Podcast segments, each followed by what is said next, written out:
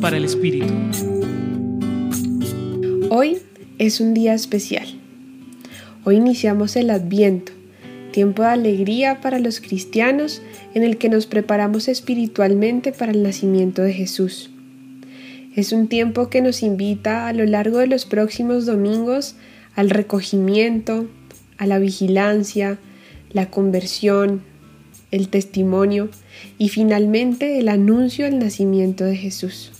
Hoy, en el primer domingo de Adviento e inspirados en el Evangelio del día según San Marcos, se nos invita a empezar este periodo con especial actitud para que sea un tiempo de oración y de reflexión, caracterizado por la espera vigilante, es decir, un tiempo de esperanza y de vigilia. Y precisamente, vigilad es la palabra clave en la lectura de hoy.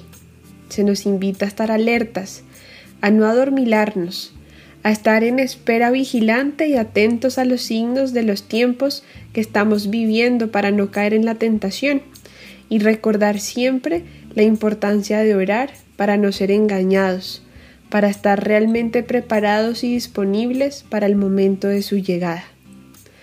Te invito hoy a que te preguntes en qué aspectos de tu vida necesitas estar más vigilante. ¿Qué necesitas para empezar este tiempo de adviento y disponerte para el nacimiento de Jesús? Los acompañó hoy Isabela Tenorio Bando del Centro Pastoral San Francisco Javier de la Pontificia Universidad Javeriana.